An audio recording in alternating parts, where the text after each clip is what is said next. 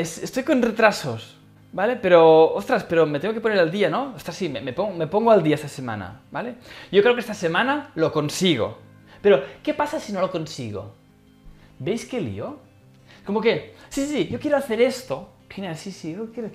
Vale, pero no, sé muy bien, no sé muy bien cómo hacerlo. Bueno, no, no, pero bueno, yo lo voy a conseguir, seguro que lo voy a hacer. Pero, ¿y qué pasa si no lo consigo? Mm, ¿Cuál es el plan B? Ya estamos. No lo vamos a conseguir seguro. Segurísimo. El plan B no debería existir jamás. Porque el plan B es lo que mata al plan A. ¿Por qué? Porque mientras estamos pensando en el plan B, no estamos poniendo energía y tiempo en el plan A y sin poner tiempo y energía en el plan A, el plan A se cae, entonces nos quedamos en el plan B. Y entonces decimos, ¿ves qué bien que tuve el plan B? Porque sin el plan B me hubiera caído. Cuando nos damos cuenta que ha sido tener el plan B en primer lugar el que nos ha hecho desviar la atención y el foco del plan A y que por eso nos hemos caído y hemos caído en el plan B.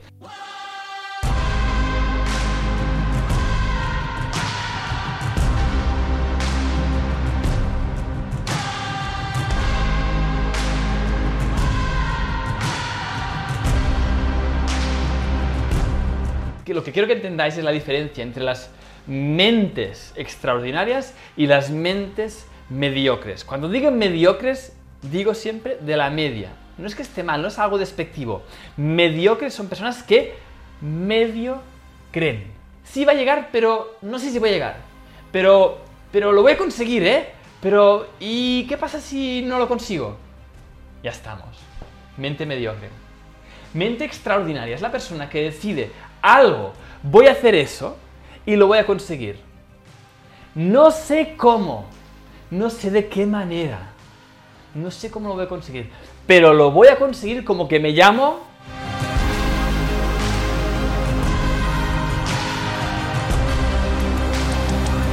Cuando medio crees, no ves.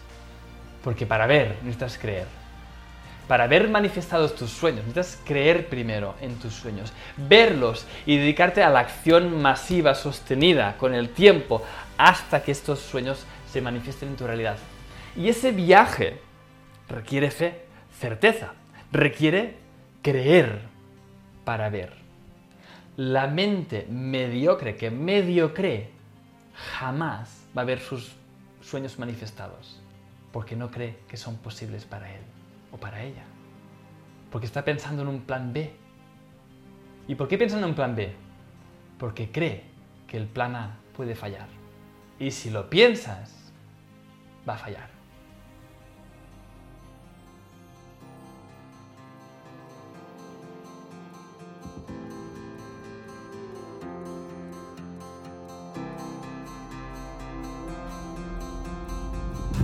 Hey, deseo que hayas disfrutado de este episodio. Si aún estás aquí escuchándome, sé que estoy hablándole a un ser que no se conforma, que quiere tener más para poder dar más y crear un mundo mejor.